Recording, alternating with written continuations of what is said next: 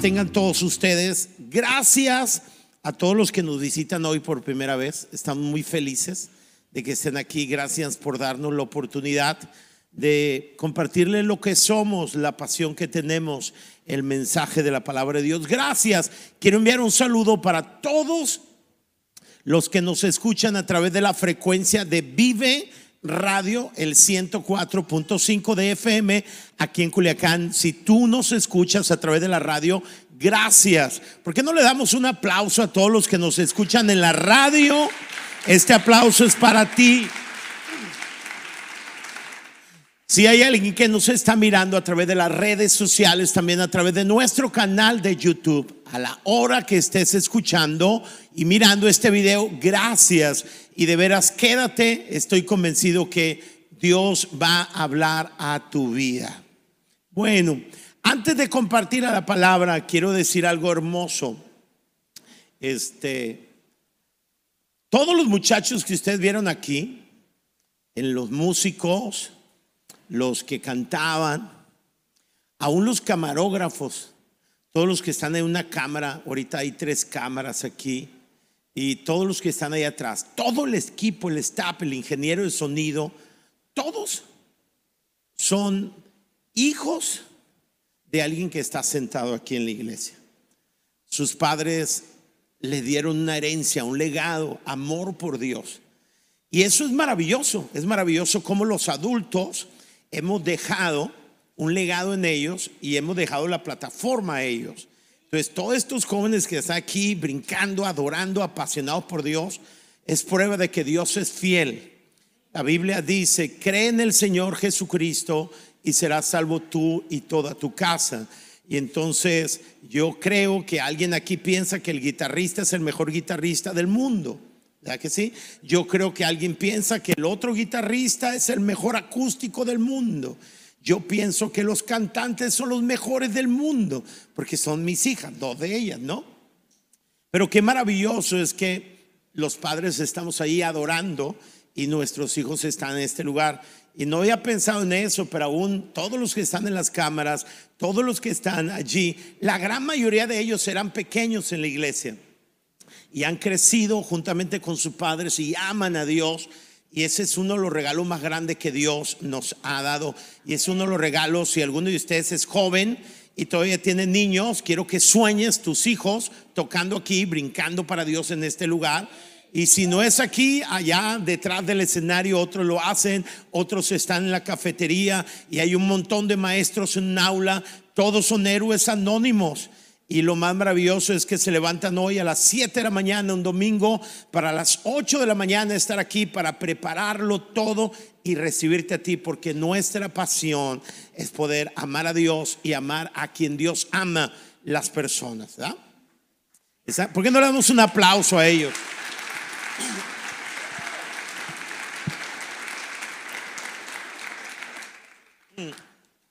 Ando un poquito mal de la garganta Ténganme paciencia. Lo que hoy voy a compartirles, casi podría decirles, lo digo porque lo creo ahora, que es una de las palabras más importantes, más relevantes que yo pude, he compartido en 35 años como pastor. Podría decir que lo que hoy voy a compartirle es el resultado de 35 años Dios hablando en mi vida. Me hubiera gustado a mí saber esto hace 34 años. Mi vida no sería la misma, hubiera sido una mejor vida si hubiera sabido esto antes. Pero ha sido un proceso Dios enseñarme esto y quiero darte una palabra muy relevante, muy importante. Quiero invitarte para que abras tu corazón, para que escuches la palabra de Dios. ¿Está bien? Me alegra que algunos amigos trajeron su familia y bienvenidos, nos honran Gracias por traer a tus amigos, a tus amigas. Me hace muy feliz que estén acá, a mi esposa, a mí y a todo el equipo. Durante los últimos días Dios ha estado trabajando en mi vida y hemos iniciado el domingo pasado una serie que se llama Tu mejor vida. Jesucristo dijo, yo he venido para que ustedes tengan vida y para que la tengan en abundancia.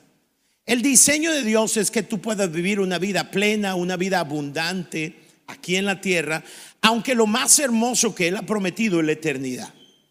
Pero la vida eterna comienza el día que conoces a Jesús. Juan dijo, amado, yo, deseo que seas prosperado y que tengas salud así como prospera tu alma. Dios diseñó una mejor vida. Pero hay algo que nosotros hemos entendido. Nunca podrás accesar a tu mejor vida si insistes vivir con hábitos viejos. La semana pasada hablamos acerca de la trascendencia de los hábitos en nuestras vidas. Por eso hoy quiero compartirles este pensamiento. Si alguno quiere las notas, todas las notas que aparecerán, si escaneas el código QR que ahora mismo aparece en nuestras pantallas en la transmisión, tú puedes tener todas las notas para que puedas seguirme o para que puedas durante la semana ratificar, verificar que todo lo que hemos compartido no es nuestra palabra, sino es la palabra de Dios. ¿Estamos bien? Ahora, el tema que hoy les voy a compartir, que les he dicho, que podría casi afirmar que es la palabra más importante que yo he compartido en 35 años. Y podría decir que es el resultado de 35 años Dios trabajando en mi vida. Eso le da realza a la palabra. ¿Sí? Ok, qué bueno. Se llama así. Pasos para adquirir nuevos hábitos. Y yo quiero compartirte algunos pasos para que tú puedas adquirir nuevos hábitos en tu vida. ¿Por qué? ¿Por qué nuevos hábitos? Porque nunca podrás accesar a tu mejor vida si insistes vivir con hábitos viejos. Miren lo que dice la Biblia en Efesios capítulo 4, versículo 20, 22 al 24 es. La traducción del mensaje dice así. Muy amable. La traducción del mensaje dice, todo. ¿Cuánto? Y quiero decir todo. Me encanta este énfasis. Todo, todo, todo lo relacionado con esa vieja forma de vida que llevaban antes tiene que desaparecer. Recuerda que cuando llegas a Jesús, él te da una nueva forma de vida. Y dice Pablo, chicos, todo lo viejo tiene que desaparecer. ¿Saben por qué? Porque está podrido de principio a fin. Nosotros somos expertos en querer llevar con nosotros cosas de nuestra vieja vida. Pero este pasaje dice que todo, escucha, todo tiene que desaparecer porque está podrido. Deshazte de eso. Si te das cuenta, es una acción que tú haces, no es algo que Dios va a hacer. Deshazte de eso, dice, y luego adopta una forma de vida completamente nueva. Completamente. Es decir, si desaparecemos todo lo viejo, podemos tener una vida completamente nueva, una vida modelada por Dios, una vida renovada desde adentro y que se trabaja en su conducta. Digan conmigo, digan conmigo, trabaja. A medida que Dios reproduce fielmente su carácter en ustedes. Nosotros somos el producto de los hábitos que hemos adquirido. Tu carácter es más, es la suma total de tus hábitos. Todos los hábitos que tú tienes, si los sumas, los metes en una licuadora, el resultado es el carácter que ahora tú tienes.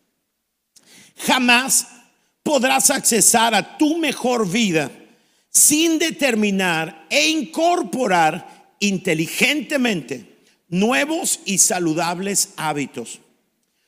Tu mejor vida no es un accidente o producto de la gracia de Dios, sino el resultado de, con la ayuda de Dios, reemplazar los hábitos incorrectos que determinaban nuestra vieja vida con nuevos y correctos hábitos.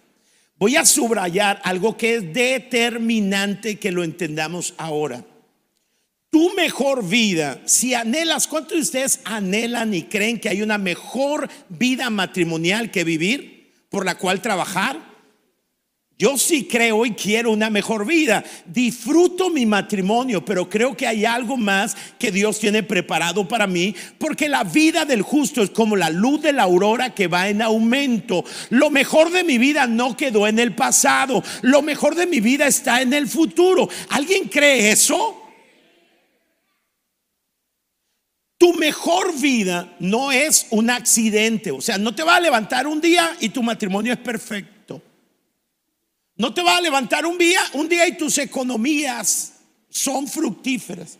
No, tu mejor vida no es producto de un accidente o de la gracia de Dios, sino el resultado, escuche esto, con la ayuda de Dios, reemplazar los hábitos incorrectos que determinaban nuestra vida vieja con nuevos y correctos hábitos.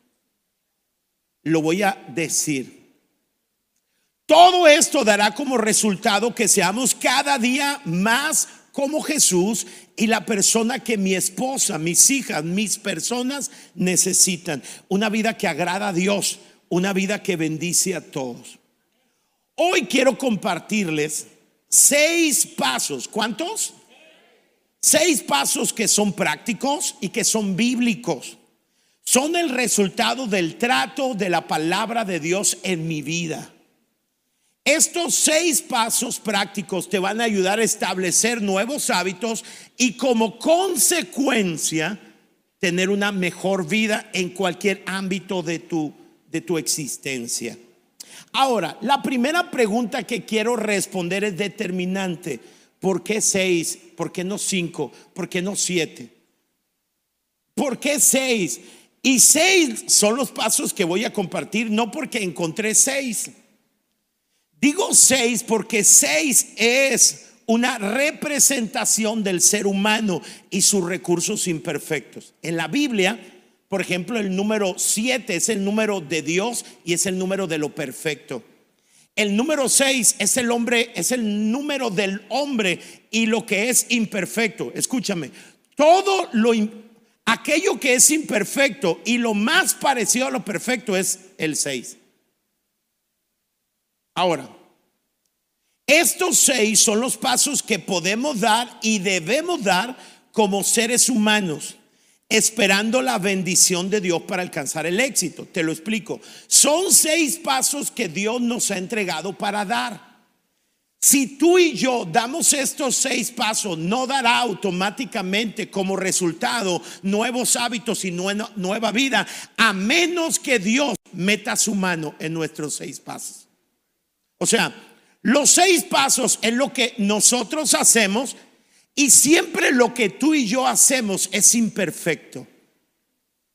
A menos que Dios meta su mano y lo haga perfecto. ¿Están aquí conmigo? Ahora, Dios no va a poner el 7 si antes no se pusieron los seis. Estos seis son nuestra parte. Y confiamos en que Dios pondrá su parte y dará como resultado nuevos hábitos una nueva vida. ¿Están aquí conmigo? Por eso son seis.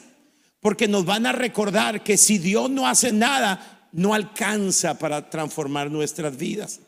Ahora, aquí están pues los seis pasos. ¿Están listos? De veras, algunos de ellos son impresionantes. Paso número uno. El orden está acomodado estratégicamente. Esto tiene que ser lo primero. Este tiene que ser el paso número uno. Y el paso número uno dice, ora y pídele a Dios con todo tu corazón que te ayude. Lo primero que tienes que hacer es derramar tu corazón delante de Dios y decirle, necesito que me ayudes, necesito tu consejo, necesito que tú vengas a mi vida. Vean, hay un pasaje que, me, que el Señor me mostró esta semana que estoy convencido que la gran mayoría de ustedes no se acuerdan jamás haberlo leído. Estoy convencido. Jeremías capítulo 13, versículo 23. Quiero que lo escuchen, lo lean, lo analicen, porque es fundamental para entender todo lo demás. Jeremías 13 dice la palabra de Dios para todos. ¿Puede el etíope cambiar el color de su piel? No, la respuesta es automática. ¿Puede un leopardo cambiar sus manchas? Asimismo, es decir, así como el etíope no puede cambiar el color de su piel y el leopardo cambiar sus manchas, asimismo ustedes, yo, no pueden hacer el bien estando tan acostumbrados a hacer, hacer el mal. Y la palabra acostumbrados habla de que de hábitos. Si tus hábitos son incorrectos, tú no puedes cambiar tu vida, no puedes hacer el bien, así como el etíope no puede por sí mismo cambiar el color de su piel oscura. Yo soy casi etíope, ¿me entiende? Cachi negro. Pero les lanzo una pregunta. ¿Dios puede cambiarle el color de la piel a un etíope? Sí puede. Dios puede quitar las manchas a un leopardo, sí puede, pero el pasaje no dice si Dios puede, dice el etíope por sí mismo puede cambiar el color de su piel, niguas. No. El leopardo puede por sí mismo quitarse las manchas, no. Pues ustedes tampoco pueden hacer el bien estando tan acostumbrados a hacer el mal. Por eso, cuando tú tienes hábitos incorrectos, un día dices, ya no voy a hacer, ya no voy a hacer lo malo, ahora voy a hacer lo bueno. Impossible mission.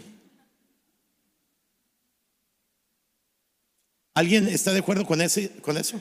Ahora, escuche este, escuche por favor esto, que es fundamental. Este pasaje nos hace ver nuestra incapacidad para transformar en nuestras propias fuerzas nuestras vidas. Así como el etíope no puede cambiar el color de su piel y el leopardo no puede quitar las manchas de su piel, de la misma manera el ser humano no puede dejar los hábitos que están vinculados a nuestra naturaleza pecaminosa. Mire, yo creo que algunos de ustedes podrían vencer el hábito de no lavarse las manos después de llevar de, la calle. Yo creo que ustedes pueden echarle ganas y con autodisciplina comenzar a lavarse las manos cada vez que llegan y hacerlo un hábito. Pero yo no estoy hablando de esos hábitos, hablo de los hábitos que están vinculados con la naturaleza pecaminosa. Por ejemplo, el hábito de la mentira. Por ejemplo, el hábito de la pornografía. Y la pornografía es un tema tabú. Es el elefante rosa que está en medio de nuestra casa, pero que nadie quiere hablar de ello. Que seis, casi siete personas de cada diez, 60, 70 de cada 100 en la actualidad tienen problemas con la pornografía. Si esto es verdad, el 70% de los que están aquí en la iglesia tienen problemas con la pornografía. Y las estadísticas dicen que ya no es un problema de hombres, es un problema de las mujeres también.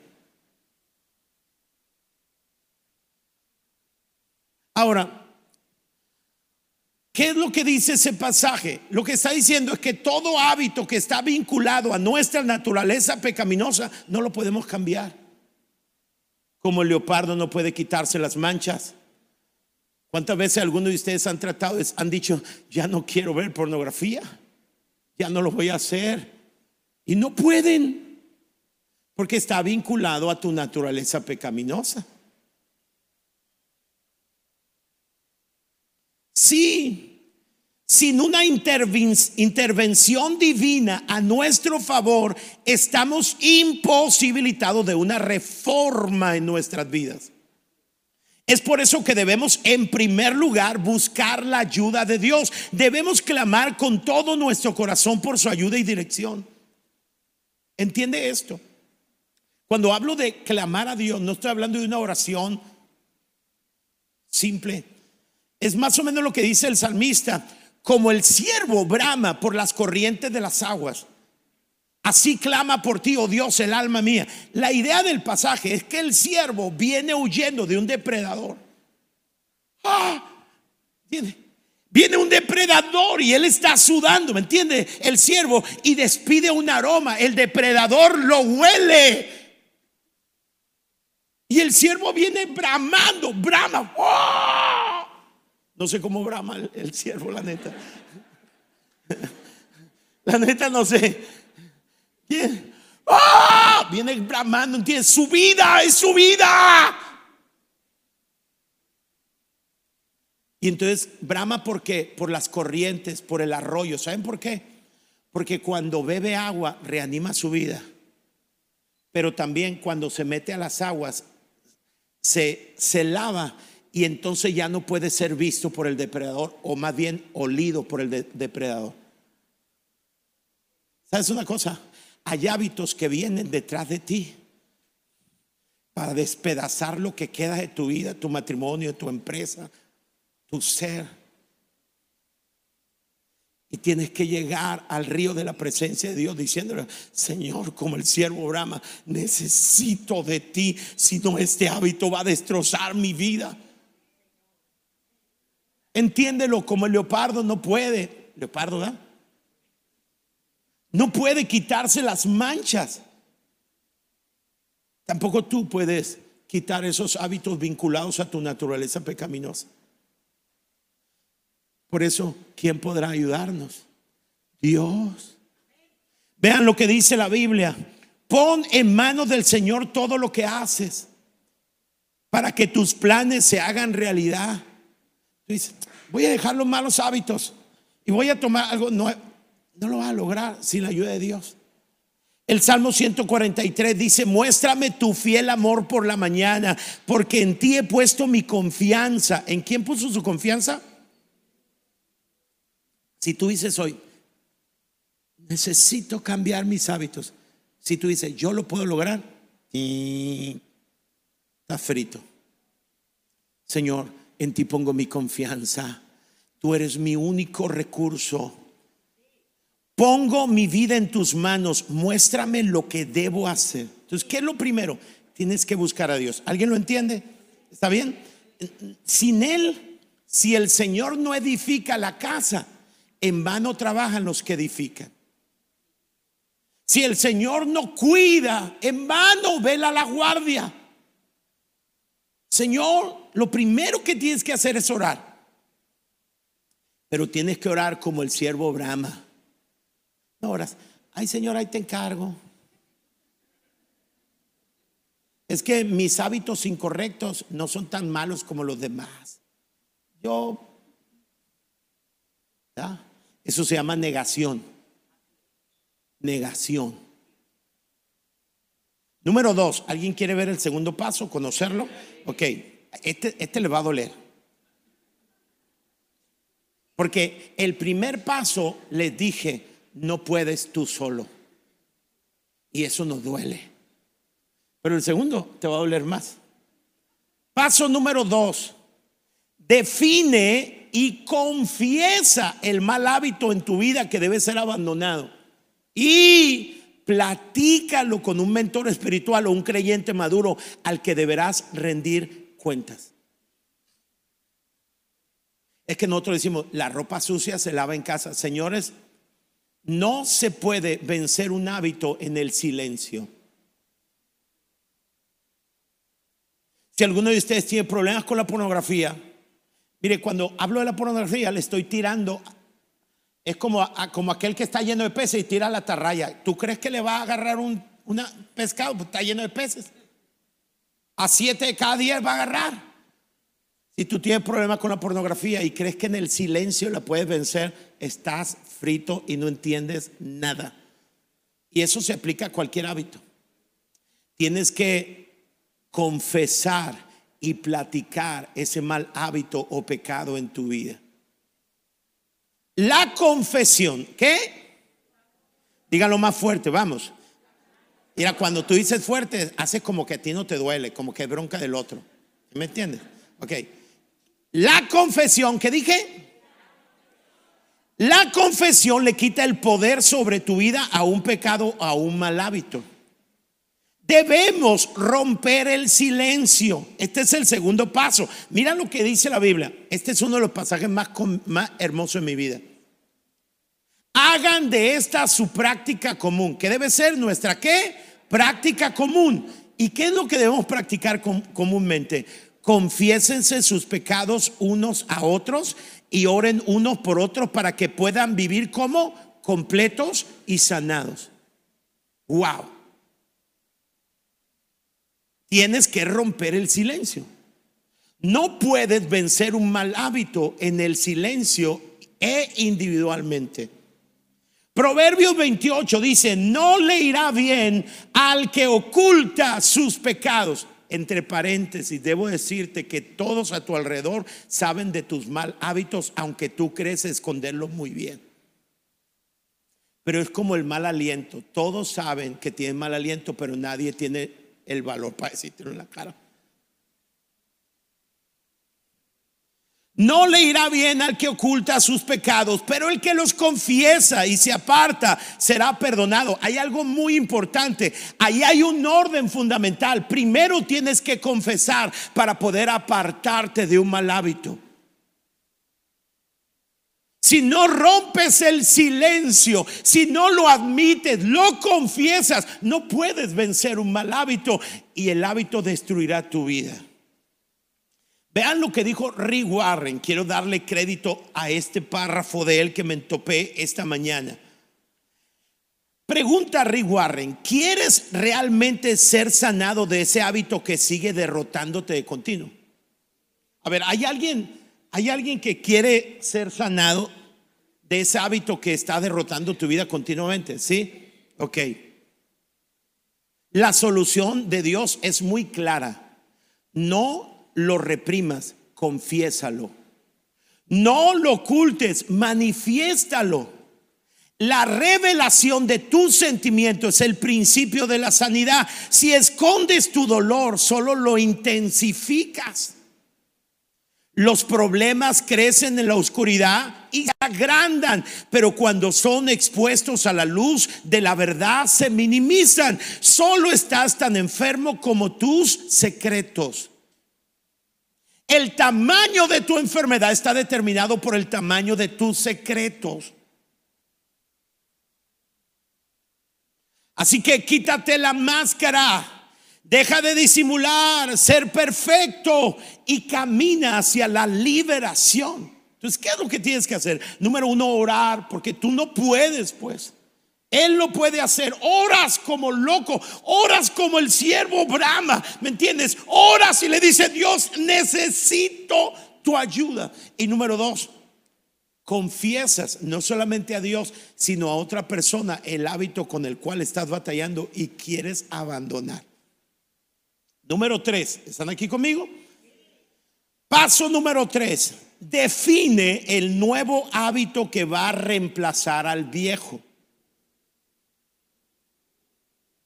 Hoy en la mañana un pequeño de unos 10 años me dijo, quiero decirle que me gustó mucho la prédica ahora. Y a mí me llamó la atención. Su mamá estaba orgullosa a un lado de mí cuando su hijo dijo eso. Órale, le dije, qué buena onda. Me dijo, yo quiero dejar el hábito de decir mentiras.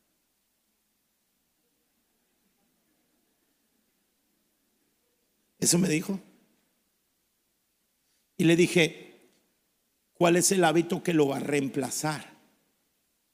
Y me dijo, hablaré la verdad. Ogmandino dijo, solo un hábito puede dominar otro hábito. Lo tercero que tienes que hacer es definir de forma muy concreta el nuevo hábito que quieres introducir en tu vida. Para esto quiero darte tres consejos prácticos. Número uno, debes ir un hábito a la vez sin ser demasiado ambicioso. O sea, no salgas esta mañana de aquí diciendo, voy a acabar con todos mis hábitos. No. Lo ideal es empezar con un hábito sencillo para que sea la satisfacción de este primer logro la que te motive a dar un paso mayor. Un ejemplo contundente de lo que estoy hablando es Goliat, o más bien David. Ustedes saben que David mató a Goliat, un gigante impresionante. Todos nosotros tenemos un gigante. Así lo dice el apóstol. Dice la Biblia que debemos despojarnos de todo peso y el pecado que nos asedia. Todos nosotros batallamos específicamente con un pecado. ¿Alguien está de acuerdo conmigo? Tú y yo tenemos un gigante. No quieras matar al gigante sin antes matar al oso y al león. Porque antes que David venciera al gigante, venció al oso y al león. ¿Qué estoy hablando? Vence hábitos pequeños para que la inspiración de esa victoria te habilite para ir en la conquista de otro hábito incorrecto mayor. ¿Están aquí conmigo? Inspírate con la victoria pequeña para ir a algo mayor. Segundo consejo, define claramente el hábito que quieres incorporar. Algunos de ustedes yo sé que estarán diciendo, pastor, pues yo quiero ahora orar. Quiero ser un hombre, un joven, una mujer que ora. Eso es un deseo. Eso es un sueño. Eso es muy general. Tienes que ser específico. Por ejemplo, si quieres eso, te lo voy a traducir. ¿Qué es lo que tú pudieras decir? Yo quiero hacer el hábito que los primeros 15 minutos de todos los días los voy a dedicar a orar y a leer un párrafo de la Biblia. Algo muy general. Yo quiero orar. Es general. No lo vas a cumplir. Tienes que ser específico. ¿Están conmigo? Y número tres, tienes que tener claro el para qué. ¿Para qué? Porque después de unos días, si tú te tendrás que levantar 15 minutos antes para hacerlo, le vas a quitar 15 minutos a tu sueño porque no te alcanza, ¿están de acuerdo conmigo? Y lo vas a querer quedarte dormido si lo único que tú tienes en mente es que vas a orar 15 minutos. No, recuerda siempre el para qué lo estás haciendo. Y tú dices, yo estoy estableciendo el hábito de orar 15 minutos, los primeros 15 minutos de mi día en un mismo lugar. Tomas un lugar, pones ahí y por 20, 40 días estás todos los días, los primeros 15 minutos de tu día. ¿Por qué o para qué? Te vas a preguntar un momento y dices, es que yo quiero dejar de ser un hombre que es gobernado por emociones, que explota. Yo quiero llegar a ser un hombre dirigido por Dios. Quiero ser el hombre que mi esposa necesita. Yo quiero dejar un legado a mis hijos de una vida dirigida por Dios. Y tú dices, eso sí te va a levantar. Tienes que saber para qué. ¿Están aquí conmigo? Entonces, número uno, oras a Dios. Número dos, detectas el hábito que quieres dejar y lo confiesas, lo admites delante de una persona. Y número tres, eliges o defines el nuevo hábito que va a reemplazar el viejo. ¿Están ahí? Ahora, amárrense los cinturones. Número cuatro Fija tu mirada en el nuevo hábito y toda la bendición que detonará. Y no te enfoques en el que quieres dejar. Ogmandino lo dijo, solamente un hábito correcto tiene el poder para sustituir un hábito incorrecto. No solamente debes definir el hábito incorrecto y hablarlo con alguien más, sacarlo del silencio, sino determinar. Yo le pregunté al, niño, ¿cuál es el hábito que vas, vas a incorporar? ¿Vas a reemplazar? La verdad, me dijo él, exacto. Ahora, es importante, escuchen, que fijen siempre su mirada en el nuevo hábito. Vean lo que dice la Biblia. Romanos capítulo 12 dice, ¿ves lo que esto significa? Todos estos pioneros que abrieron el camino, todos estos veteranos animándonos, significa que será mejor que nos pongamos manos a la obra. Desnúdense, comiencen a correr y nunca abandonen, sin grasa espiritual extra, sin pecados parasitarios Mantén tus ojos en Jesús, quien comenzó y terminó la carrera en la que estamos. Estudia cómo lo hizo, debido a que nunca, debido a que, que nunca perdió de vista hacia dónde se dirigía, ese emocional final en y con Dios podía soportar cualquier cosa en el camino. Este es el punto. Este es el hábito incorrecto ese es el hábito correcto que quiero incorporar. Porque no se trata de vaciarnos de lo malo. Lo aprendimos el domingo pasado. ¿Está de acuerdo conmigo? No se trata de vaciarnos, se trata de reemplazar. Ahora, el problema es, es que el apóstol dice aquí que Jesucristo pudo correr la carrera y ganar por el enfoque de su vida. Di conmigo enfoque. Ahora, lo voy a explicar. No se trata de correr de el mal hábito, sino se trata de correr hacia el nuevo hábito. Este pasaje habla de una carrera. Pero tú puedes, escúchame, si quieres correr del viejo hábito, no lo vas a lograr. Tienes que correr hacia el nuevo hábito. Lo digo de esta manera. Ese es el mal hábito y entonces muchas veces nosotros corremos así. No, ya no te voy a comer, ya no lo voy a hacer, no lo voy a hacer, no lo voy a hacer. Y el enfoque de tu visión es el mal hábito. Eso no lo vas a lograr lo que tienes que hacer es enfocar en el nuevo hábito y correr hacia el nuevo hábito y no del, nuevo, del viejo hábito. Corres hacia, tu enfoque es lo nuevo. Dice la Biblia que Jesús pudo correr la carrera y soportar, porque dice el pasaje específicamente, nunca perdió de vista a dónde se dirigía. Lo voy a explicar de esta manera.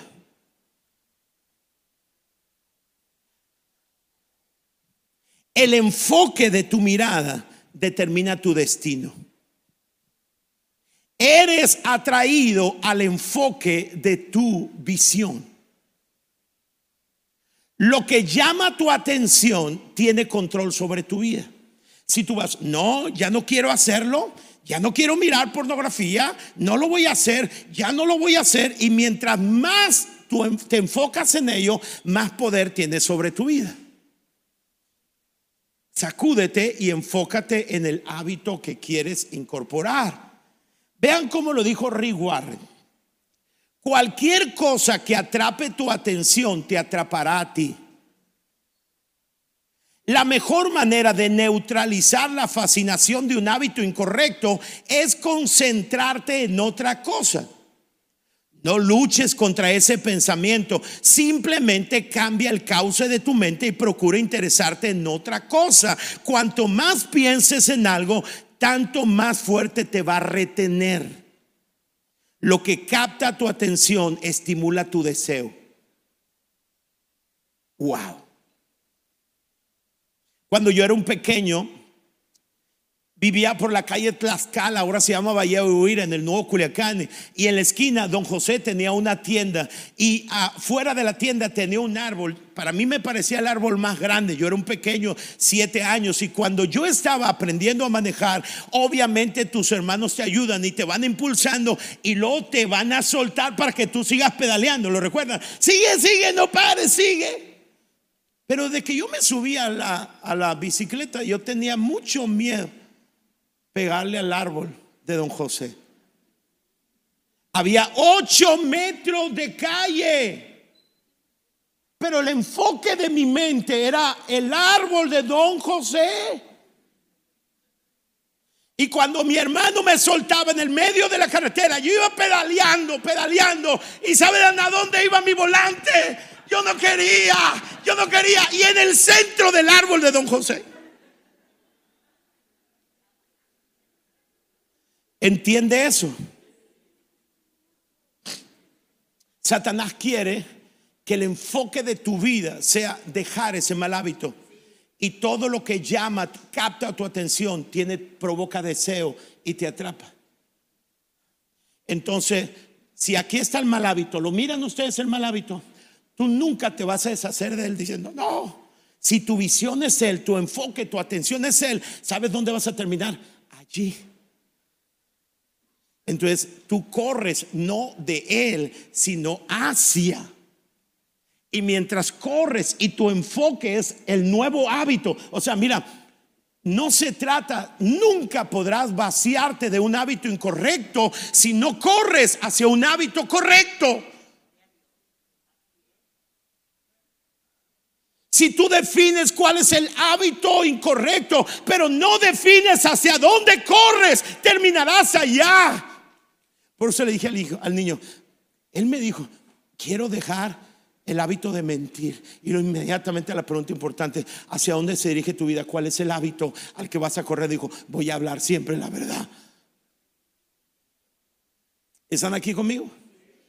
Cuando yo tenía 16 años comencé a pastorear, hace 35 años aproximadamente. Y yo pastoreaba un pueblo en el poblado 5, en el Valle del Carrizo. Íbamos a ir al Carrizo, era el pueblo principal. Una noche estaba lloviendo. La carretera no era autopista, estoy hablando de la, carretera internacional, era de dos vías, ida y vuelta. Ya se la saben, ¿no? Y, las ponen en alto, ¿no? Si están conmigo, ida y vuelta. Íbamos en la carretera, estaba lloviendo, iba Raimundo, se llama don Raimundo, iba. Don Raimundo me invitó para ir al carrizo a llevar un enfermo. Iba en una camioneta viejita, viejita una camioneta, de esas camionetas que la dirección tú vas así, mira. ¿Sí entiende lo que digo? O sea, tiene tanto, tanto movimiento la dirección que iba en la camioneta, una camioneta viejita. Yo iba en el puro centro, en la palanca de los cambios. Iba el enfermo a un lado.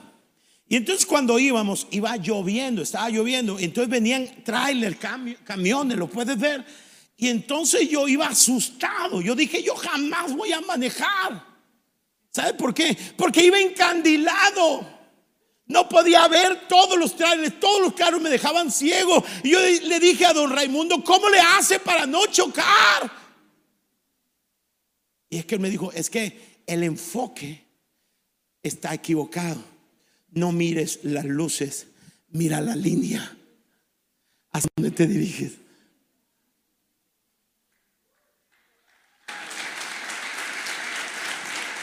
Jamás voy a olvidar. Y esta semana Dios habló a mi vida. Y mientras tu enfoque sea dejar lo malo, vas a terminar en lo malo. Ya lo descubriste, ¿verdad? Tienes que enfocar tu vida hacia un hábito que lo sustituya. Correr hacia Él. Y eso te dará victoria. ¿Alguien dice amén a esto? Wow. Ahora, Número 5, voy a brincarme algunos pasajes de la Biblia. Capítulos, perdón, paso número 5. Encuentra cristianos maduros que tienen en su vida el hábito que tú quieres incorporar y permite que te den consejos y supervisión. Práctico. Ese hábito que tú quieres incorporar, busca quien lo tiene y platica con ellos para que te den consejo, para que te asesoren, para que estén contigo.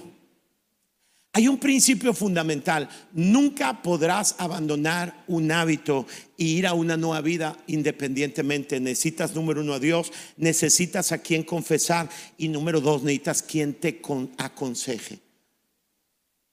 Vean lo que dice la Biblia, Proverbios capítulo 19, estoy por terminar. Toma buenos consejos y acepta la corrección. Esa es la manera de vivir sabiamente y bien. ¿Alguien quiere vivir sabiamente y bien? Dice, toma buenos consejos y acepta la corrección. La nueva traducción viviente dice, consigue todo el consejo y la instrucción que puedas para que seas sabio por el resto de tu vida. Wow. Ahora entiendo por qué Dios diseñó la vida cristiana en conjunto. Nadie puede llegar al cielo de forma individual. Todos llegamos conectados con un grupo, la iglesia. La iglesia es determinante, la iglesia no es una opción para ti. Tienes que estar conectados con la iglesia. Es la única manera que puedas cumplir muchos de los mandamientos de Dios y que puedas llegar al cielo. La iglesia es un diseño divino. Proverbios capítulo 15 dice, ningún proyecto prospera si no hay buena dirección. Los proyectos que alcanzan el éxito son los que están bien dirigidos. Me llama la atención el pasaje de Hebreos capítulo 12 cuando dice, cuando, cuando el apóstol Pablo habla de una carrera que tenemos, que tenemos un montón de, de, personas que están ahí, y luego dice, corramos con perseverancia la carrera que tenemos por delante. Si lo ves, al final de ese verso dice, y corramos con perseverancia la carrera. ¿Por qué no dice, por qué lo dice en plural? Porque nunca podrás abandonar un hábito si no alguien está contigo. Es plural, nunca podrás ganar si insistes en hacer esta carrera de forma solitaria. El plan divino es que corramos acompañados de Dios y de otros creyentes. Entonces, recuperemos. Paso número uno, ora, pídele a Dios ayuda. Paso número dos, confiesa, admite y confiesa ese mal hábito. ¿Ok? Rompe el silencio. Número tres, define cuál es el hábito que va a sustituir ese mal hábito. ¿Están de acuerdo conmigo? Tres. Cuarto, enfócate en, el buen hábito. No permitas que Satanás o el hábito incorrecto llame tu atención. Si capta tu atención, tiene control sobre tu vida. Cinco, busca personas que tengan ese hábito que buscas tú incorporar para que ellos te ayuden. No corras solo. Y lo sexto, el sexto paso es el siguiente. Repite, repite, repite, repite. Vean lo que dice Romanos. No te rindas en tiempos difíciles, ora con más fuerza. A mí me encanta esto, que la dificultad no te intimide, que la dificultad te inspire. Amén. Que la dificultad no te intimide, que te inspire. No, no te rindas. Fíjense lo que dice la Biblia. Pongamos manos a la obra, desnúdense de lo viejo, comiencen a correr y nunca abandonen. Wow. Gálatas capítulo 6 dice, así que no nos cansemos de hacer el bien. A su debido tiempo cosecharemos numerosas bendiciones si no nos damos por vencido. Lo tendrás que hacer una vez, dos veces, algunos especialistas dicen hasta 40 días para formar un hábito. Espero que a todos ustedes le hayan dado una hoja como esta. Es una hoja por hábito. Arriba dice, tu mejor vida, hábitos 40 días. Dice, voy a trabajar en sustituir el hábito de, ¿cuál es el hábito que vas a sustituir? Por el hábito de, o sea, el hábito que vas a dejar, el hábito nuevo, la persona que supervisará mi progreso será, y ahí tienes que tener una persona que supervise. A esa persona le vas a decir, ¿sabes qué? Quiero hablar contigo, he hablado con Dios, le he pedido ayuda a Dios y Dios ha puesto en mi corazón que yo tengo que dejar, o más bien ah, yo quiero dejar este hábito incorrecto y hoy lo voy a confesar delante de ti. Puede ser la mentira, puede ser pornografía, puede ser la infidelidad, puede ser cualquier hábito, la impuntualidad. ¿Cuánto tienes hábito de la impuntualidad?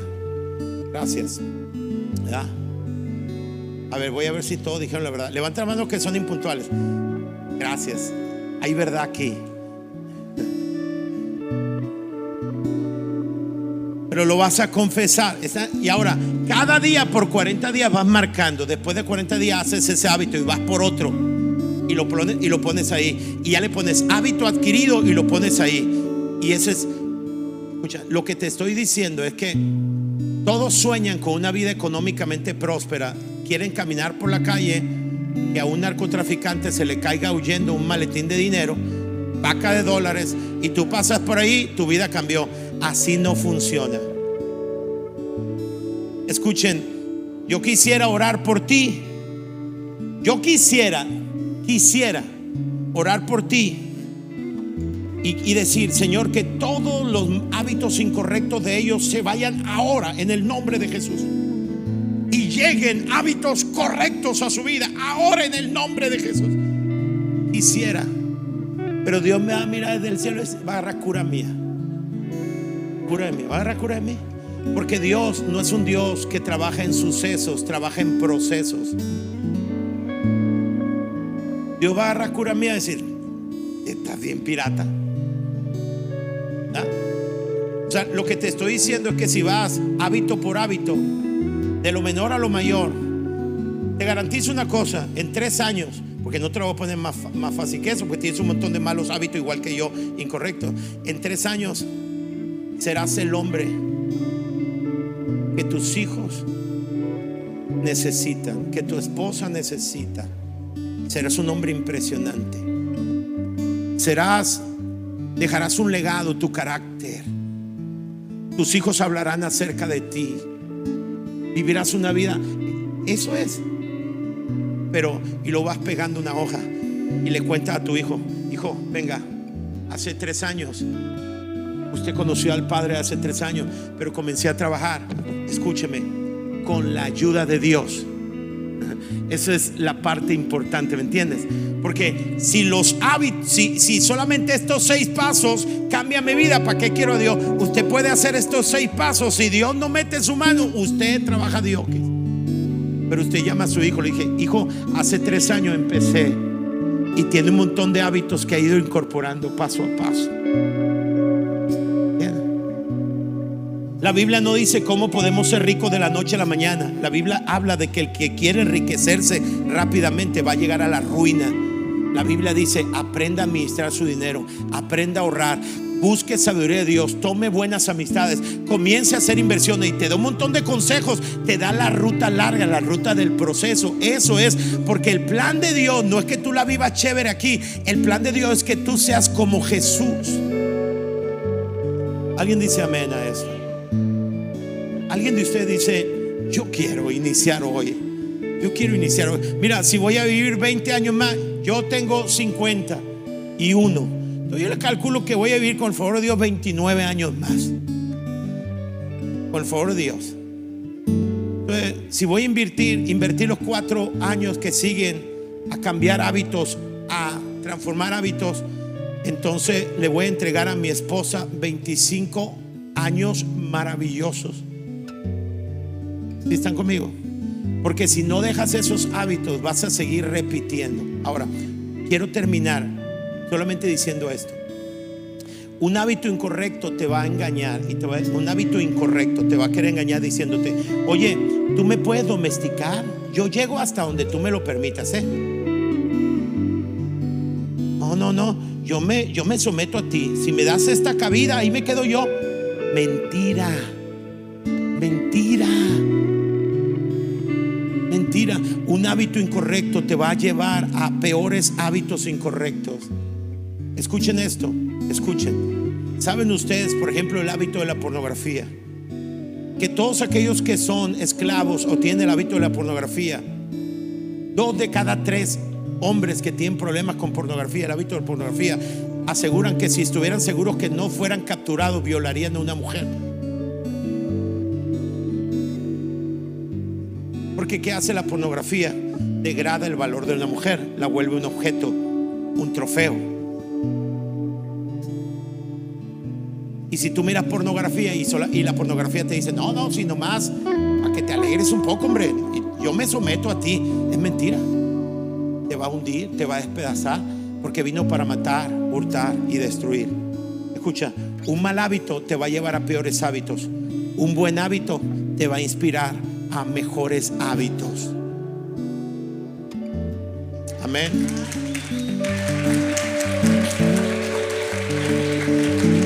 O sea, no, pastor, yo quería venir a la iglesia y que usted orara por mí y que todo cambiara, pastor. Pues esa no es la vida que Dios diseñó. Lo único que sí puedo decirte es que Dios va a estar contigo para lograrlo. Vean uno de los pasajes nomás. Si quieres poner el último. El último pasaje para irnos. Ustedes lo tienen en sus notas. Córrele, hija. Pon el último pasaje. Filipenses. Y estoy seguro, ¿cómo estoy? Dijo Pablo. De que Dios, quien comenzó la buena obra en ustedes, la continuará hasta que quede completamente terminada. O sea, si tú tomas una hojita y empiezas con un hábito pequeño para inspirarte y se lo confiesas a alguien y buscas a alguien y lo obedecen, nomás te voy a dar una palabra de Dios, no mía el que empezó la buena obra en ti, la va a continuar hasta que quede terminada. Lo único que te voy a decir, no va a ser fácil, Dios va a estar contigo y aquel que empezó lo va a terminar. Esa es la única garantía que tienes. Es una garantía de victoria, no de facilidad, pero sí de victoria. Y yo me quedo con esa promesa. ¿Quieres ponerte de pie y darle un aplauso fuerte a Dios?